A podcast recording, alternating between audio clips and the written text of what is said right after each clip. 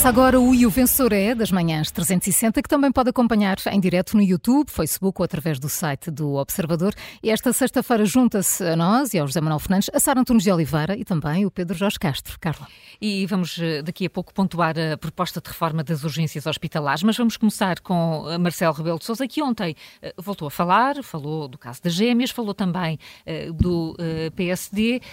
Pedro, o que é que destacas desta eh, destas declarações? Bem, o facto de terem sido feitas, para começar, uh, hum. sobretudo uh, a forma como ele mistura os assuntos, mas e o tempo que ele dedica a avaliar a sondagem sobre si próprio, a forma como, como ele escalpeliza é? o núcleo duro dos 50% que está sempre com ele, que na verdade não são 50%, portanto, até nessa conta está errada, porque agora são 48%. Não é?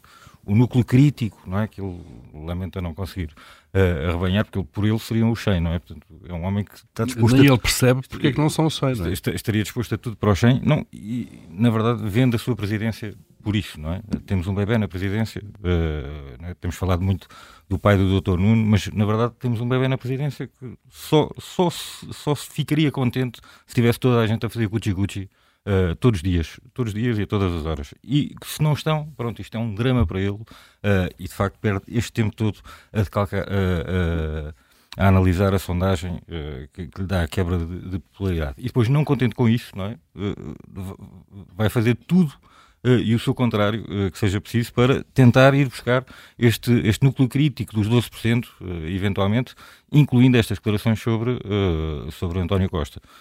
Primeiro, o que, o que, é que deve responder um Presidente da República, não é? que estamos, numa altura em que estamos a três meses de eleições, sobre o favorito numa luta interna de, de um partido que sim, pode vencer as eleições e, portanto, uh, ele pode ter que tomar decisões sobre esse partido. Que resposta é que ele deve dar quando lhe perguntam quem é o candidato favorito? Caramba, toda a gente sabe isto, não é? Ele próprio também sabe isto.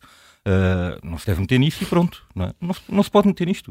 Uh, ele não só, uh, não só não dá esta resposta, como vai misturar António Costa nisto, a dizer que o favorito dele era António Costa. Mas que absurdo político é este, com, com franqueza. Depois tudo aquilo que aconteceu, no estado em que o país está e no estado a que chegamos, é? esta necessidade de, de, agora tentar uh, uh, e dizer isto, não por genuinamente ele achar isto, mas por achar que isso, na verdade, lhe pode trazer estes 12% do núcleo crítico uh, ou, ou, ou, das pessoas que, que, que perde, cujo apoio ele perdeu, uh, segundo, segundo, a sondagem. Isto é uma coisa, uma, uma irresponsabilidade, uh, sem nome, com franqueza, e que eu, pronto, é, é, na linha de outras coisas que já têm acontecido, mas não podemos deixar de chamar a atenção para isto, porque.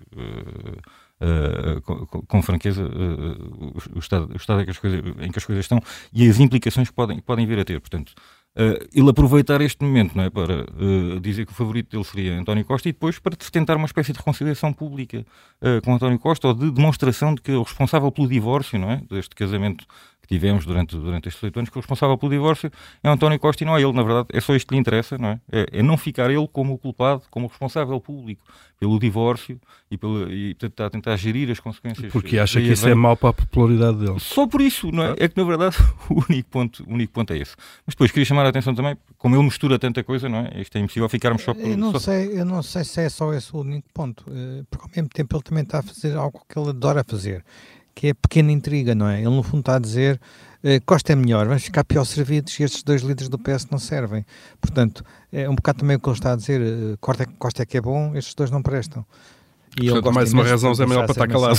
O que, o que é outra, Exatamente, mas é outra responsabilidade política. É? é possível que tenha trabalhar, quer dizer, vai ter que trabalhar com qualquer um, qualquer um deles, hum, seja como Primeiro-Ministro, seja como líder da oposição, não é? Mas está a minar a autoridade dele para trabalhar com qualquer um deles. Claro. Na verdade, claro. está a minar a partir das relações de confiança com seja um futuro candidato a primeiro-ministro, ou, ou futuro primeiro-ministro até mesmo, ou futuro líder da oposição, seja como for, será alguém, uma daquelas duas pessoas, terá um papel muito importante naquilo que serão os próximos meses ou anos da política portuguesa. Ele está a minar à partida a relação de confiança que o Presidente da República deve ter com, com essa pessoa. Uh, mas depois, desculpa, então, só, só, só, só para entroncar aqui na outra questão, que é a questão uh, do, do, do, do, do Dr. Nuno, não é? Que, que, já me começa a irritar, uh, vir outra vez com esta conversa, do Dr. Nuno. Ele perguntaram depois à noite.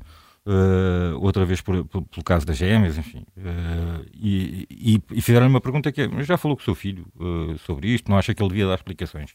E a resposta dele, pergunta ao Dr. Nuno Rebelo de Sousa. Eu não sou o Dr. Nuno Rebelo de Sousa. Ele tem 50 anos, vive no Brasil há mais de 10 anos, não foi eleito, filho de presidente não é presidente. Mas isto não o descarta. Vamos lá ver. Aquilo que se espera de qualquer pessoa, nem sequer é preciso ser um Presidente da República. Não é? Então, numa circunstância destas, não fala com o filho. Não há uma conversa dele com o filho e daí não resulta nada. Mas o filho continuará em silêncio, sem vir esclarecer cabalmente isto tudo. Mas isto, tu isto acreditas não... nisso? Não, não, pois, obviamente não, não acredito que não tenham já falado, por isso é que acho absurdo, não é, que ele continue a fazer esta figura de que não tem de falar, não é? Continua a fazer esta figura que não tem de falar, pronto, tudo bem, é Presidente da República, mas também, além disso, é pai do Dr. Nuno Rebelo de Sousa, não é? Sendo pai do Dr. Nuno Rebelo de aquilo que toda a gente esperaria é que houvesse uma conversa para, eh, epá, vem lá falar e, e, esclarecer isto tudo. Se não há essa conversa, então isto é muito pior ainda do que aquilo que nós podemos expor, na verdade, não é? é porque dessa conversa não resultaria nada de bom para a popularidade do Presidente da República e, portanto, até o próprio Presidente da República continua nesta coisa de, eh, de, de manter o filho em silêncio e, e está em paz que o filho não venha falar. Hum. Como é que enquadras estas declarações, José Manuel? Estas, é, é, é, enquadras nesta lógica da, da pequena intriga política, é isso?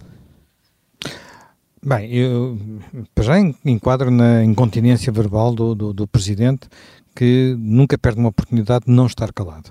Portanto, uh, e, e, desse ponto de vista, repara, ele fez, quer dizer, continua a ser um, um menino de traquinas, não é? Portanto, além de fazer aquela traquinice de dizer eu gostava mais do outro do que gosto de vocês, uh, a seguir veio dizer que, é pá, que pena ele ter sido embora, ele era bom em Portugal, era bom na Europa, que pena ter sido embora.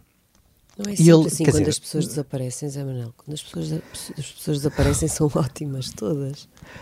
É pá, mas eh, este foi o Presidente da República que avisou uh, António Costa que ele não podia ir embora para a Europa.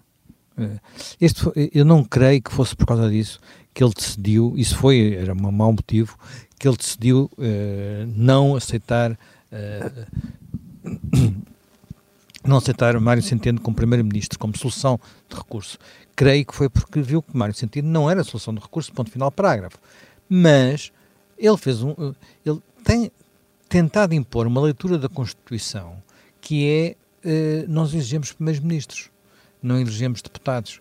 Portanto, porque ele atribuiu a vitória de 2020 22 exclusivamente António Costa, disse que ele não podia ir para a Europa. Agora que António Costa já não pode continuar como Primeiro-Ministro, afinal é ótimo para a Europa. Quer dizer, eh, as pessoas têm memória, lembram-se do, do, do, do, que Marcelo anda a fazer.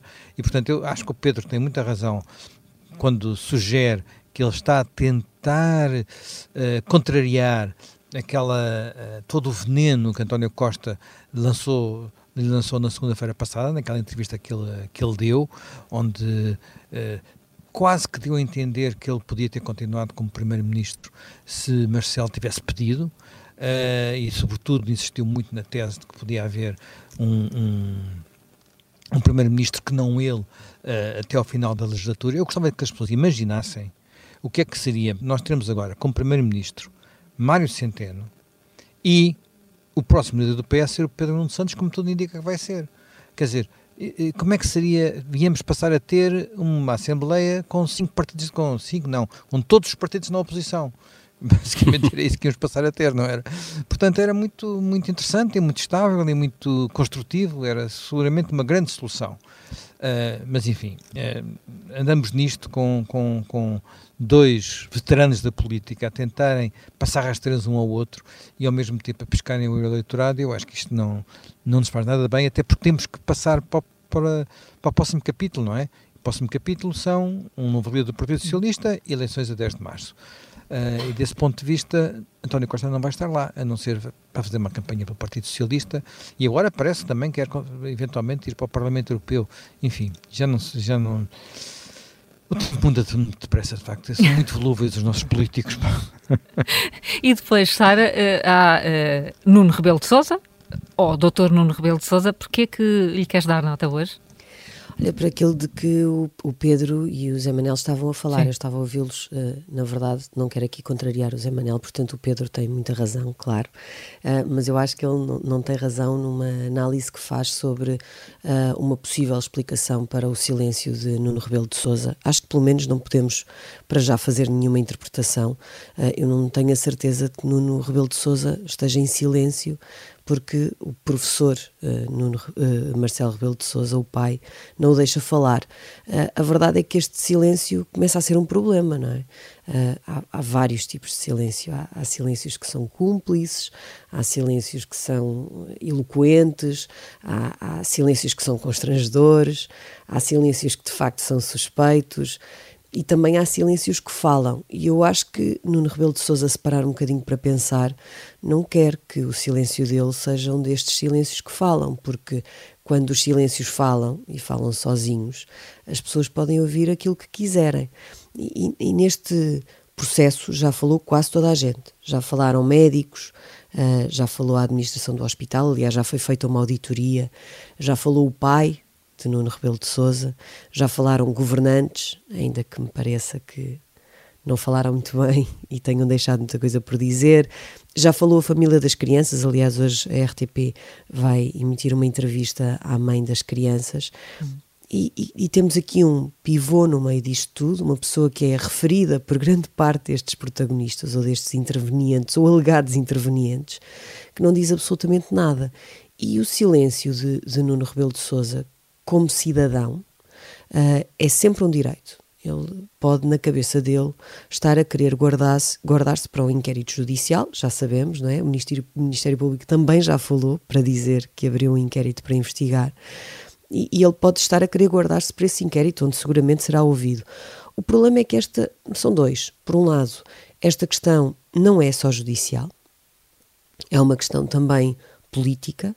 Uh, que envolve o pai de Nuno Rebelo de Sousa, que ainda para mais é presidente da República, e depois esta noção de que, como cidadão, Nuno Rebelo de Sousa tem direito ao silêncio, claro, mas ontem Francisco Ramos, o antigo secretário de Estado, numa das poucas coisas que disse com que eu concordei, foi que Nuno Rebelo de Sousa não é uma pessoa qualquer.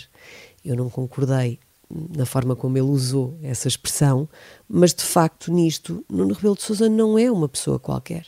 Enquanto ele fica calado, permite que algumas pessoas vão ardendo em fogo lento, que outras pessoas vão fugindo pelos pingos da chuva enquanto os primeiros ardem em fogo lento, que se mantenha esta história. Eu confesso que ontem, quando via uh, um certo de antecipação que a RTP publicou da entrevista às mães, fiquei sensibilizado. Eu acho que é fácil nós uh, como pessoas, como humanos, uh, criarmos alguma uh, repulsa, é uma palavra exagerada, mas por falta de uma maior esta ideia de andar aqui a contornar coisas para se ter, para se chegar a um objetivo qualquer. Mas eu confesso que quando olho para esta família, penso que se estivesse naqueles sapatos, eu provavelmente faria claro, tudo o que eu pudesse. Isso é a parte mais Farias exatamente. Um... Claro. Eu, eu, eu, eu, não, eu, não, eu faria dizer... tudo o que eu pusesse, não tenho certo. dúvidas sobre isso. É todos nós faríamos, claro. todos nós faríamos. Não, nem ninguém não... criticou a família em nenhum momento, porque acho que toda a gente compreende isso. Mais, mais ou menos, porque ouvir aquela mãe dizer, uh, com algumas lágrimas naturalmente, que uh, sente que é odiada e que recebe mensagens de ódio, e eu, olhando para a maneira como as pessoas se comportam nas redes sociais, não é, não é difícil para mim imaginar que de facto estejam a ser atacados e criticados e a receber mensagens de ódio, pintados como a família que veio roubar dinheiro a Portugal, a tirar medicamento, quando nós ainda para mais sabemos que isso é, não é verdade, pela auditoria que foi feita, tirar um medicamento de alguma criança que precisasse para elas que não precisavam. Uh, este, toda esta nebulosa, tudo isto uh, permite que este tipo de narrativa vá avançando que não faz bem a ninguém, muito menos à família que Nuno Rebelo de Sousa aparentemente terá tentado ajudar. De forma lícita, de forma ilícita. É isso que nós estamos a tentar perceber. Mas que tentou ajudar. Portanto, ele próprio não devia querer que isto se mantivesse. E acho que este silêncio faz isso tudo. E, e se não for por mais nada, uh, eu não sei que tipo de relação é que Nuno Rebelo de Sousa tem com o pai. Uh, eu, eu também instintivamente digo então, mas não falam? Não seria normal que numa situação. Bom, também é verdade que há pais que não falam com filhos e filhos que não falam com pais. Eu não sei o que é que se passa ali. Ele disse taxativamente que eu não tenho de esclarecer nada junto do meu filho. O quem tem de esclarecer é quem está a investigar. O que eu é sei é que Nuno Rebelo de Souza tem de vir dizer. Mas trocam e-mails, não é? Porque isto não, mas isso já não é esquisito, Paulo. Claro que é esquisito. quando quero pedir alguma coisa à minha mãe ou quando queria claro. pedir alguma coisa ao meu pai, não lhe mandava um e-mail. Um e-mail, claro. Excelentíssimo Isso era uma coisa doutor. importante. Também não telefonava, não é? Um, pronto, eu, eu, eu, eu acho que este Obviamente. silêncio se torna, além de todos aqueles que eu referi lá em cima, já, já, são aquel, já é aqueles todos, hum. acho que é, é insuportável, inadmissível uh, e, e, e incompreensível. Tem de terminar. Tens que terminar com uma nota. Sara? Uh, termino com um, Podia ser um zero, porque na verdade não, não há muito para avaliar, mas quer dizer, há de facto silêncios que falam. Portanto, este leva um 4. Este também tem uma leitura, daí Sim. o teu 4. Uh, Pedro, a tua nota? Para Sim, uh, deixa só recordar aqui, fazer aqui um espaço, não é? De RTV Memória é de, e o vencedor é Memória, só aqui com duas frases que ajudam a complementar um bocadinho o contexto uh, em que tudo isto aconteceu.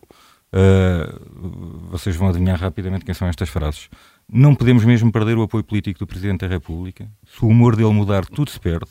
Não estou a exagerar. Ele é o nosso principal aliado político, mas pode transformar-se no nosso pior pesadelo.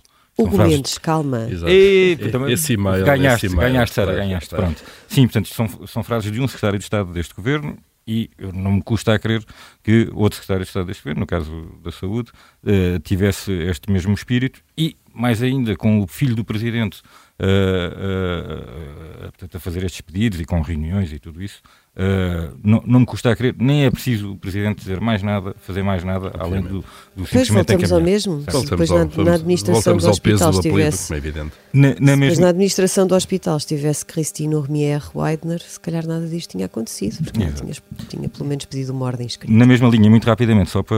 Só, não queria deixar passar isto em claro, que é a história, a ver a justificação do Eurico Brilhante Dias, líder parlamentar da bancada do PS, para não chamar Marta Temido e Lacerda Salles uh, à Comissão para, para esclarecer isto, diz ele, não vamos transformar a Assembleia da República num espaço degradado de escrutínio da atividade governativa e das administrações públicas. Ora, o que transforma precisamente a Assembleia da República num espaço degradado é não, chamar, claro. é não chamar duas pessoas que estão ali e que dizem que só falam em sede própria. Para tudo isto vai um doutor 2. um doutor 2. Doutor José Manuel, e que nota vais dar? Vou ser um bocadinho mais generoso. Vou dar um 4 para lá. a Marcelo Rebelo de Sousa. Um 4 para, para. Eh, um 4 pela, pela incontinência. Um 4, a incontinência. Pela traquinice. Uh, Paulo, temos uma hum, proposta de reforma para, para das urgências hospitalares. Doutor Paulo, ah, doutor bom. Ferreira. Não, não, não avançava. Temos, temos, uh, temos o Governo e a, e a, a Direção Executiva do, do SNS a tentarem por todos os meios uh, desviar pessoas da, das urgências. E, isto é começar, é começar o, de facto a, tarefa pelo telhado, a casa pelo telhado. Uh, há aqui ideias que podem parecer um pouco bizarras. Uh, o projeto de diploma diz que os adultos até aos 70 anos que cheguem às urgências pelo seu pé, isto é, sem estarem referenciados uh, por qualquer outra via, um, ehm, vão ter de ligar primeiro para, para o SNS 24, dentro do próprio hospital. Um, isto até aqui tudo bem. Uh, não, até aqui o ligarem primeiro tudo bem, mas isto requer, antes de mais, enfim, uma campanha de informação e de literacia das pessoas não estão habituadas. Agora, a grande questão é que um, o Governo e a Direção Executiva do SNS acha que as pessoas não ligam porque não têm telefone. Porquê? Porque vão disponibilizar um telefone instalado no local, nos hospitais, para este efeito. Uh, em 2023, achar que as pessoas não ligam para o SN, SNS 24 porque não têm acesso a um telefone, a um meio de fazer uma chamada, um, é não, não, perceber de facto uh, em que mundo é que estão e quais são as barreiras que há aqui. As barreiras que há aqui, obviamente, são as pessoas habituaram-se a ir para as urgências à mínima coisa e as pessoas não têm alternativa viável relativamente rápida quando sentem uma dor de, cabeça, uma dor de peito, quando começam a tossir ou o que quer que seja. E, portanto, vão para as urgências. Um, começar por limitar uh, o acesso às urgências, quando uh, depois estas pessoas serão encaminhadas para uma consulta em 24 horas. A grande questão é onde é que elas vão ter essa consulta. Porque uh, nos sítios do país onde a cobertura de médicos de família é maior, não há tantos problemas de urgências, nomeadamente no Norte. Eh, onde não há médicos de família e onde o acesso aos centros de saúde é aquele que se vê com filas a partir das 4 ou 5 da manhã para ter uma senha, para marcar uma consulta para passado umas semanas ou para o fim do mês, um, aí também há problemas nas urgências. Portanto, estamos aqui numa pescadinha de rabo na boca em que o governo quer tirar pessoas das urgências, encaminhá-las para o outro lado, mas esse lado não existe e o grande problema é esse problema, há muito tempo. Paulo, desculpa, só vou Sim, por aqui diz. uma acha, é que uh, eu acho que na base dessa ideia está esta ideia que nunca sai da cabeça de que a culpa está nas pessoas. Claro. E há muito esta. E atenção, há uma parte disto que é verdade no que diz respeito à, à, à tal cultura de que falam, uma cultura que no Norte é muito mais de centros de saúde e que existe, de procurar, até porque a rede é muito mais próxima, do que no Sul, que não existe tanto. Só que estamos a pôr o foco todo só na cultura, que é, vamos, as pessoas não têm, no Sul não têm a cultura de, de ir ao centro, vamos obrigá-las, vamos forçá-las a fazer Mas isso. o problema é que as O pessoas, é que porque é que as pessoas ganharam nós essa podemos cultura? forçar a não cultura, é? mas depois se os teatros não estiverem abertos não vai Mas- acontecer. mas Portanto, Os é géneros das pessoas não são diferentes. Porque é que no Norte ganharam essa cultura de ir a outros meios e no Sul não? Porque no Sul não tem alternativa, provavelmente. A grande concentração de pessoas sem médico de família, que ainda por cima são cada vez mais, 1 milhão e 700 mil pessoas, já ultrapassa, está sobretudo no Sul. Uh, números que eu vi aqui dizem que a cobertura no Norte andará nos 98%. Enfim, não sei se, se os dados estão corretos e são rigorosos ou não. Mas de facto as pessoas adaptam-se àquilo que há, as pessoas não são estúpidas, eh, querem resolver o seu problema o mais depressa possível. Se tiverem uma consulta no dia seguinte num centro de saúde de uma forma mais rápida, mais célere, sem ir para uma confusão de uma urgência, uma pessoa que tem, enfim, sintomas de uma doença que acha que não é grave, certamente vai por aí. Eh, Sim. Ninguém, ninguém se mete umas urgências. E depois há outra questão, que é sintomas em que as, as próprias pessoas não sabem Avaliar. qual é a gravidade, Claro. é evidente, qual é a gravidade daquilo que têm. E, portanto, isto é tudo uma enorme atrapalhada. Eu acho que o que resulta daqui é um desespero absoluto, de, no caso do governo, direção executiva do SNS, sem saber mais o que é que hão de fazer, sem, eh, sem uma estratégia para, para, para sair daqui, e, portanto, vão-se inventando estes, eh, estas coisas, como instalar telefones em, em hospitais para que as pessoas podam possam ligar para a linha SNS 24. Enfim. Nota para a direção executiva do SNS. Paulo. Olha, um 6, Seis. um 6, porque isto de facto já ultrapassa um bocadinho o ridículo. E o vencedor é, não vai de fim de semana, amanhã e domingo também se dão notas, eh, mas a uma hora um pouco mais avançada, depois das notícias das 10h30. Quanto a nós, até segunda. Bom fim de semana.